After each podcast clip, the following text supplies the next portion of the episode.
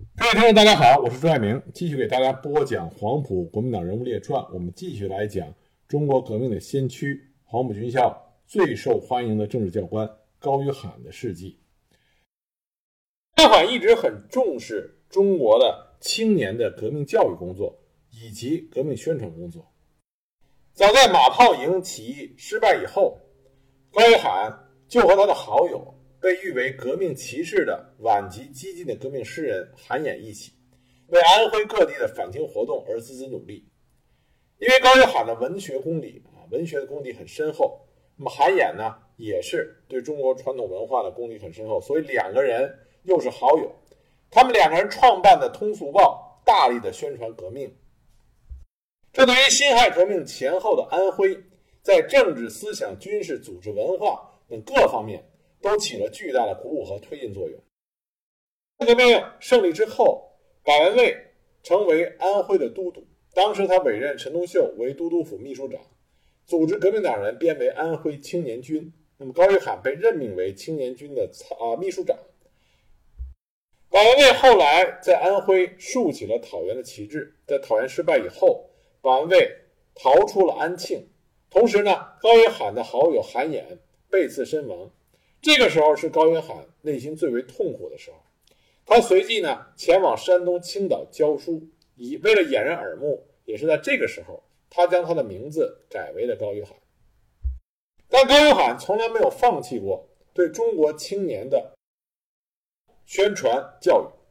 一九一四年，高云海辞职，由青岛转至上海，以写作谋生，在《神州日报》上发表了《青年军讲义书笺》。号召完全革命，希望借此来纪念他的好友韩衍。稍后呢，他又出版了辛亥革命个人回忆录《百花亭畔》。一九一五年秋，陈独秀在上海创办《青年杂志》，也就是后来的《新青年》，开启了轰轰烈烈的新文化运动。那么，在陈独秀的邀请下，高于罕为《新青年》杂志撰写了《青年与国家之前途》《青年之敌》等文，成为了《新青年》的主要撰稿人。在《青年与国家之前途》的文章中，高于罕着重强调了共和民主国家的实现与青年的关系问题。他拿老年、幼者与青年做比较。他说：“老者血气既衰，待如秋草斜阳，猥亵之期将至；幼者年力未壮，方似春芽初发，欲茂之日尚早，而国势危亡，迫不可待。求于此十年之内。”能与卓字树立，奋发为雄；内以刷新政治，巩固邦基；外以学耻御武，振威邻国，则舍我青年谁属？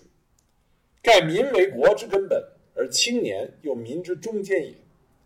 在谈论青年如何看待生死问题的时候，他劝诫青年：生其心，勿徒生其身；身死事小，心死事大，终身。意义谓之死，则所谓生者，此心此理也。关于如何看待人我问题的时候，他劝诫青年道：“我有二，曰理性和躯壳。我与人所异者躯壳，所同者理性。”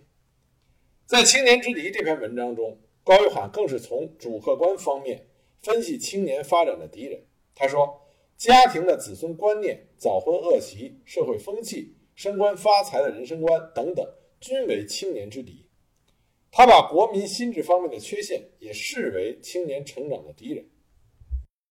他列举了笼统、将就、敷衍、得过且过、今朝有酒今朝醉，以及观望、首鼠两端等等国民的惰性、劣根性及其主客观方面的原因，对青少年极尽谆谆教导之力。这两篇文章发表之后，一时之间举国震动，无数的青年为之欢欣鼓舞。当时陈独秀作为《新青年》的主编，也是非常的欣赏高于罕。一九一六年秋，高于罕受邀到安徽省立五中任学监，兼授英文。那么他在五中发动学生本着民主自由的原则，组织成立了安徽省第一个学生会。那么一九一八年呢，他与李克农等人组织了无政府共产主义团体安琪纳社，编辑出版了《自由之花》，抨击时政，影响颇大。那么这年底，高约翰自筹资金，先后创办了两所商业学校和一所攻读夜校，开创了在业学习的先例，首创安徽职业教育之先河。这些学校呢，吸收商店店员、学徒及其弟子入学，开设了国文、英文、学啊等课程，为当时芜湖商界青年及无钱读书的平民子弟。在学习文化知识方面提供了很大的便利。学校创办之后，高约翰还亲自编辑了通俗易懂的教材《白话书信》和劳动诗歌。《白话书信》呢，在上集我们已经讲过了，它是公开宣传马克思主义和十月革命，所以呢，高约翰就成为在安徽系统传播马克思主义的第一人。那么，《白话书信》很快也成为全国风靡一时的畅销读物。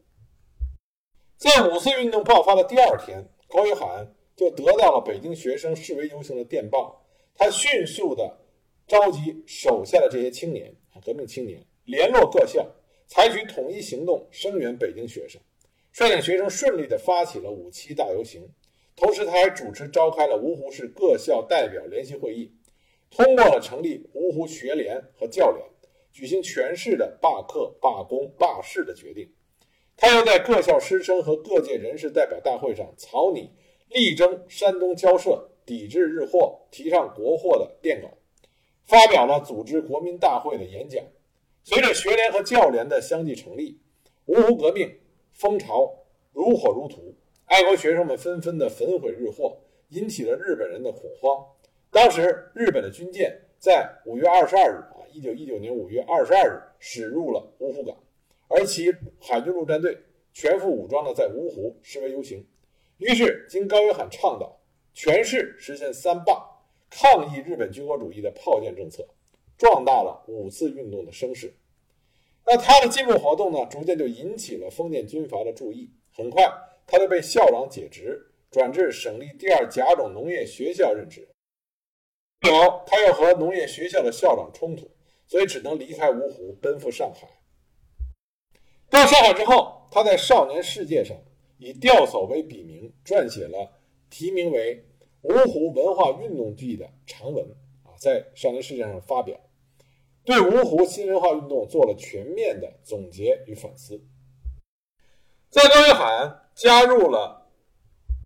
北京共产主义小组之后不久，他又被邀请返回芜湖五中任教。那么高约翰当时。因为对武中很有感情，他欣然受邀。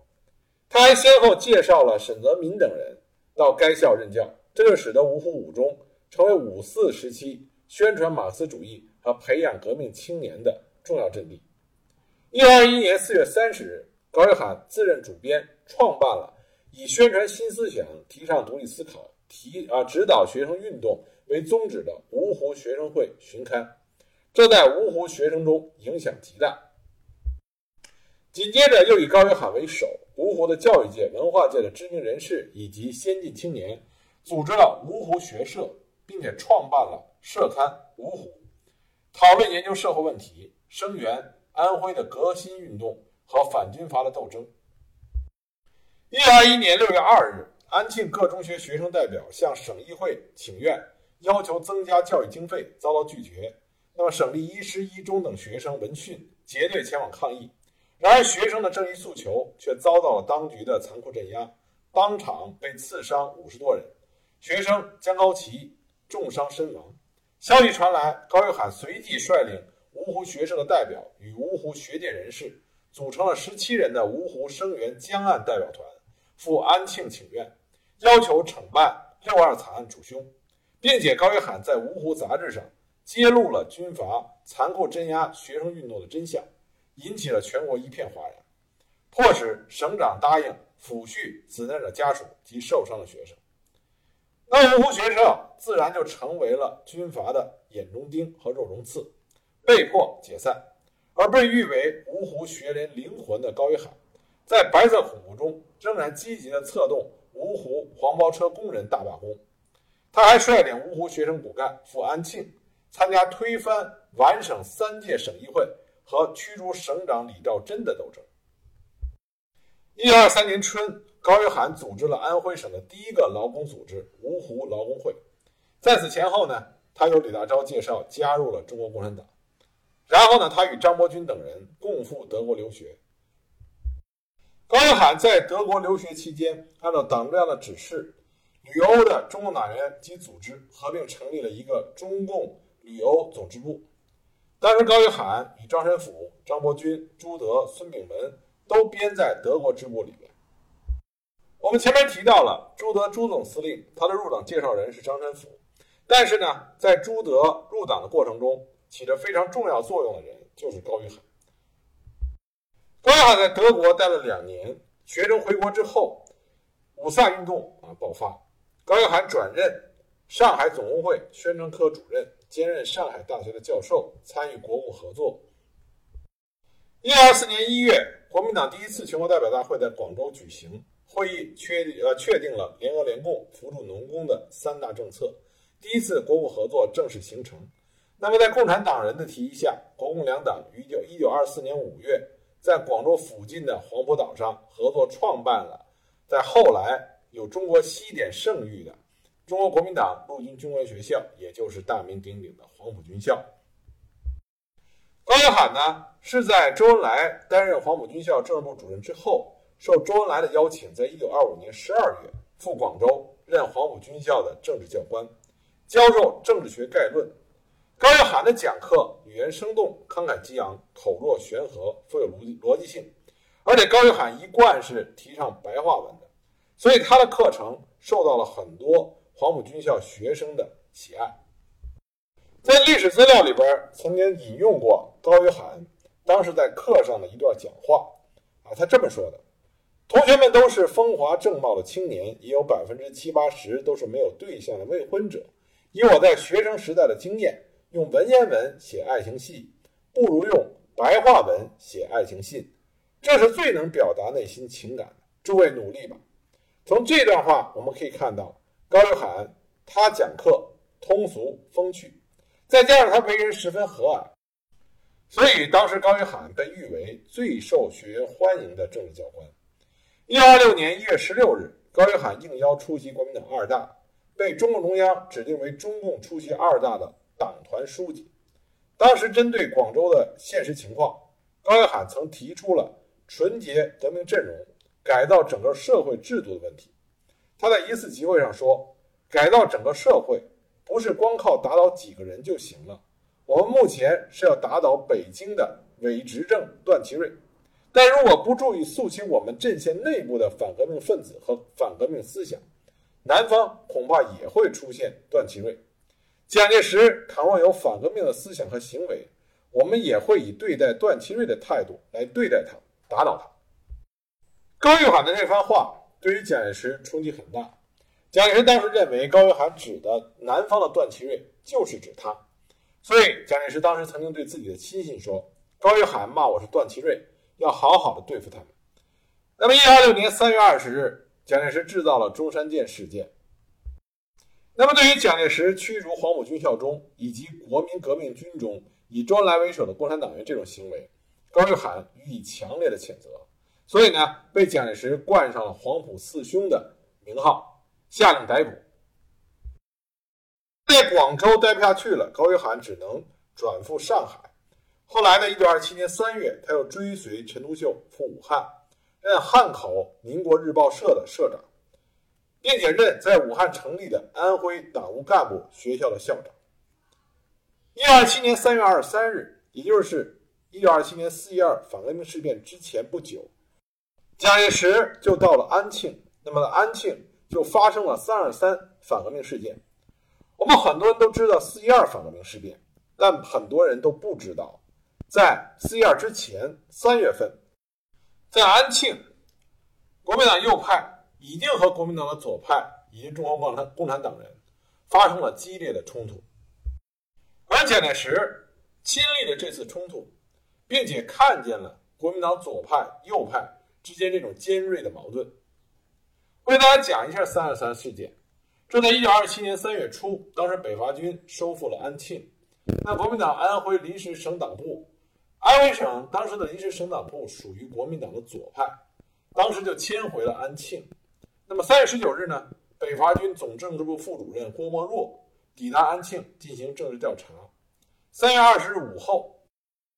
时在总司令部特务处处长杨虎以及刘文明的护卫下，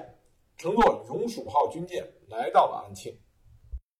由于历史原因，安徽国民党分裂的非常厉害，国民党左派和右派之间的矛盾很大。在蒋介石到达安庆的那一天的下午，安徽临时省党部和安庆市市党部。在黄花操场组织了万人大会，欢迎蒋介石。当蒋介石到达会场，会场之内并没有欢迎的标语和欢呼的口号，却散发有“总司令部内有许多反革命分子，请总司令清除”等传单。蒋介石当时顿时色变，在讲话中指责道：“说这次革命，安徽人工作成绩无几，是什么缘故？”因为安徽人没有团结的原因，讲完话以后就匆匆地离开了会场。一九二七年三月二十一日晚，国民党左派的省市党部啊，安徽省市党部宴请蒋介石。宴会中，左派人士等对其在南昌、九江等地的行为提出了责难。蒋介石则声称自己是革命功臣孙中山先生的忠实信徒，再次指责。安徽派别多，不团结，要左派人士同陈调元协啊妥协，并同右派分子和西山会议派合作成立省党部。对此呢，当时国民党左派的领袖周新民当场言辞予以拒绝，并且得到在场国民党左派多数人的支持。蒋介石当时拂袖而去。三月二十二日上午，举行国民党安徽省第一次代表大会开幕典礼。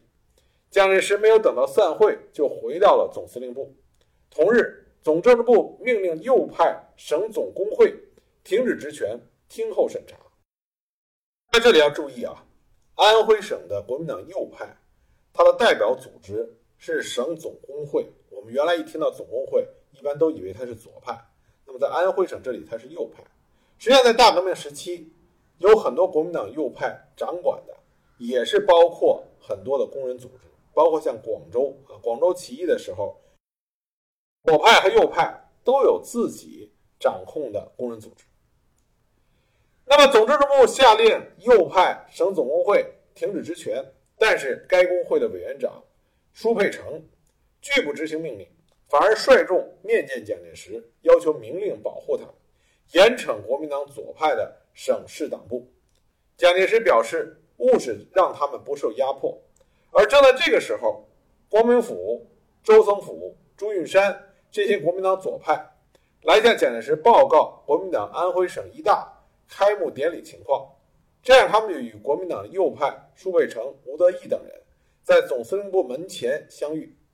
那舒佩成等人仗着有蒋介石的命令保护，加上右派分子一些人的煽动，一哄而上，就殴打了光明甫。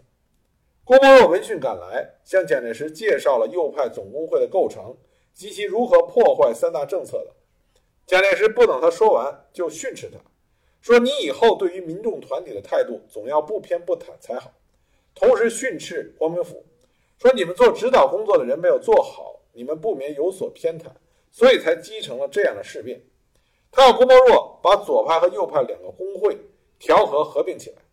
当时光明府负气而走。蒋介石蒋介石又说：“安徽的事情是挺难办，在革命党中扯烂污的大多都是安徽人。”当天晚上，士绅潘依然在颐和园宴请了杨虎、刘文明以及白天殴打光明府的暴徒们，庆祝胜利，同时组织敢死队研究行动计划，并且定出了赏额。宴后，右派安徽省总工会、农会。商会、学联、妇协五个团体筹备处，以安庆市民的名义，决定次日召开市民大会，欢迎蒋介石，以示对省市党派，也就是国民党左派直管的这些啊国民党党务机关的否认。那郭沫若呢，接到请帖之后，连夜派人调查，得知右派将对左派大打出手，就派人通知国民党左派省市党部。及各民众团体做好准备，同时自己赶往总司令部，要求蒋介石取缔这种集会。蒋介石呢，让郭沫若去找陈调元解决。三月二十三日，又派冒雨举行集会，决议请国民党中央派真正三民主义信徒组织合法的省党部。会后呢，杨虎、刘文明、舒佩成他们几人率领数十人捣毁了国民党左派的省市党部和怀宁县党部，捣毁了左派省总工会、农民协会和市妇女学会等筹备处等团体。共产党员和国民党左派人士被殴打致伤数十人，同时他们沿途燃放鞭炮，高呼“蒋总司令万岁”，打倒赤化分子。省市党部这些国民党左派的主要负责人，因事先接到通知，都已经分散隐蔽。在事件发生之后，蒋介石在三月二十四日匆匆地离开了安庆。这是整个三二三事件的过程。那么从这个事件中，我们可以看到三个事实。第一个呢，国民党内部左派和右派他们的矛盾冲突和分裂都非常的严重了。我们可以看到啊，在安徽，他的工会、农协、商会、学联、妇协居然有两套班子，啊，成一种彻底的分裂状态。大家注意，这种分裂并不是中国共产党和中国国民党的分裂，而是中国国民党内部左派和右派的分裂。当一个党派的内部分裂到如此境地的时候，那么这个党派必须要使用雷霆的手段，才能改变这种状况。第二个事实，国民党左派和国民党右派在实力上，实际上是右派占了上风的。从安徽三二三，我们就可以看出来，当已经得知右派要对左派动手的时候，左派并没有进行有力的还击，而是。得到通知以后，分散隐蔽，这说明什么呢？说明左派至少在实力上不是大大的优于国民党右派，甚至可以说，国民党左派要避一避国民党右派的锋芒。第三个事实，很明显，这段时期，国民党左派对蒋介石采取的是一种责难、批评。甚至可以说是一种声讨的态度。这对于蒋介石决定自己要采取什么样的立场，如何对待国民党左派以及中国共产党人，这都有很大的影响。那三二三事件呢，就激起了安徽以及全国各地的一片声讨。在一九二七年三月三十一日，郭沫若在南昌写成了讨蒋檄文，请看今日之蒋介石。这个檄文在四月九日发表于武汉的《中央日报》。四月三日，周恩来、赵世炎、陈延年、罗亦农、李三等人撰写了迅速出师讨伐蒋介石意见书，呈报了中共中央。四月十八日，国民党中央决定将蒋介石开除党籍，免去本兼各职，着全体将士及革命民众团体拿解中央，按反革命罪条例惩治。我们注意一下这里的时间点啊，三月三十一日，郭沫若写成了讨蒋檄文。那么四月三日呢，中国共产党就已经有迅速出师讨伐蒋介石的意见书，这是早于四一二反革命事变。也就是说，这个时候，实际上中国共产党、国民党左派与蒋介石以及蒋介石背后国民党右派他们之间的矛盾以及冲突，已经到了彻底激化、无法挽回的地步。而当时在汉口《民国日报》认为总主笔的高于海，也发表了反对与打倒，还有这就叫做亲善等社论，抨击蒋介石，被誉为武汉反蒋的三尊大炮之一。高于海列举了蒋介石制造南昌、九江、安庆惨案的罪行，呼吁打倒蒋介石。在文章中他说：“自从本党发生提高党权运动以来。”大家同志对于蒋介石同志一年以来的行动，这里边一年以来指的是从一九二六年三月二十日到一九二七年三月二十日这一年，呃，这一年间蒋介石的行动，大家同志都表示不满。如果届时同志执迷不悟，不肯公开的在全党的最高机关，在全国民众面前承认自己的过失，在行动上表现自己为革命而奋斗的决心，势必将党的纪律、党的主义、党的政策破坏无余。民众将离开本党，党的生命与国民革命的成功都将变成幻想。那时，我们便不能姑息蒋介石同志个人，一定要群起攻之，便是打倒蒋介石。同时，在一九二七年四月初，高约翰出席了在武汉召开的国民党安徽省第一次代表大会，被选为执行委员。在会后呢，在其指导下，揭露蒋介石在安庆反革命行径的“三二三”事变宣传提纲，刊行于世。那反对与打倒，这就叫做亲善。这两篇严厉抨击蒋介石的文章，在短短数日之内，高约翰还连续性的发表了。另外的蒋介石的试金石不能再迟疑了等等反蒋文章和社论，鼓动武力讨伐蒋介石。四月二十二日，他又与四十名国民党中央执行委员会委员、中央监察委员会委员、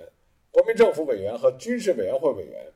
在汉口的《民国日报》发表联名通电讨蒋。